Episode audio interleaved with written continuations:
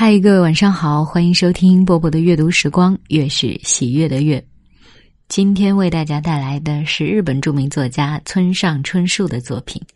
其实这篇文章不长啊，但是你能通过这篇文章当中非常有趣的比喻，感受到村上春树特有的一种写法，反正挺可爱的。一起来听一下，《爱如半夜汽笛》。女孩问男孩：“你喜欢我，喜欢到什么程度？”少年想了想，用沉静的声音说：“半夜汽笛那个程度。”少女默默的等待下文，里面肯定有什么故事。一次，半夜突然醒来，他开始讲述。确切时间不清楚，大约两三点吧，也就那个时间。什么时候并不重要，总之是夜深时分。我完完全全孤单一人，身边谁也没有，好吗？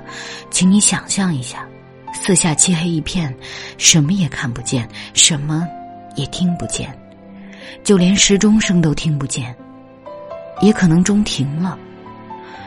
我忽然觉得自己正被隔离开来，远离自己认识的人，远离自己熟悉的场所，远得无法置信。在这广大世界上，不为任何人爱，不为任何人理解，不为任何人记起。我发现自己成了这样的存在，即使我就这么消失不见。也没有人察觉，那种心情简直就像被塞进厚铁箱，沉入深海底。由于气压的关系，心脏开始痛，痛得像要咔哧咔哧裂成两半。这滋味，你可知道？少女点点头，想必。他是知道的。少年继续说道：“这大概是人活着的过程中所能体验到的最难以忍受的一种感觉，又伤心又难过，恨不得直接死掉算了。不不，不是这样，不是死掉算了，而是假如放在那里不管，就真的死掉了，因为铁箱里的空气。”越来越稀薄了，这可不是什么比喻，是真的。这也就是深夜里孤单单醒来的含义。这你也明白？少女再次默默点头。少年停了一会儿，不过当时听见很远很远的地方有汽笛声。非常非常遥远。到底什么地方有铁路呢？莫名其妙。总之就那么远。声音若有若无，但我知道那是火车的汽笛声，肯定是。黑暗中，我竖耳细听，于是又一次听到了汽笛声。很快。我的心脏不再痛了，时针开始走动，铁箱朝海面慢慢浮升，而这都是因为那微弱的汽笛声的关系。汽笛声的确微弱，听见没听见都分不清，而我就像爱那汽笛一样。爱你。少年的短小故事至此结束。这回，少女开始讲她自己的故事。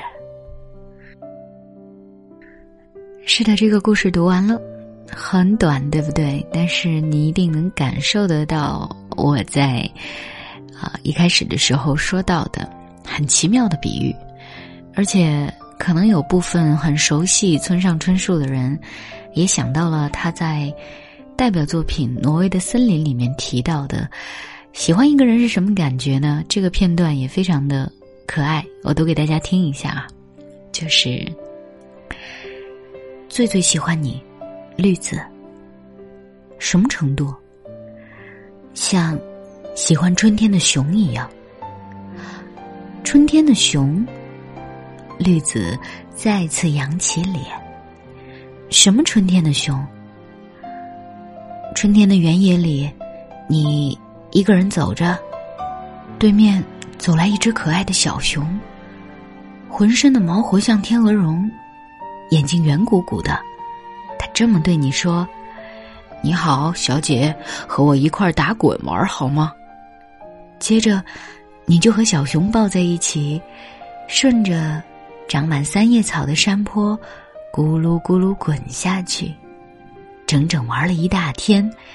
你说棒不棒？太棒了！我就这么喜欢你。嗯，也是很可爱啊。今天我教会了很多人说奇怪的情话，对不对？嗯，他一点也不土，但是会有一点奇怪。但我相信。你愿意跟他说类似这样的情话的人，应该能懂你吧？好了，我是波波，今晚就是这样喽。我在厦门跟各位说晚安。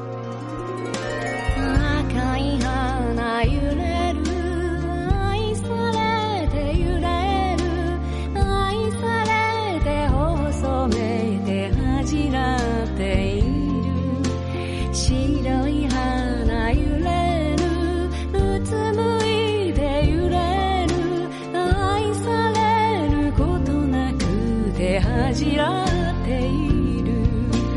あの人がただ赤い花を生まれつき好きなのはそれまでだけど愛される花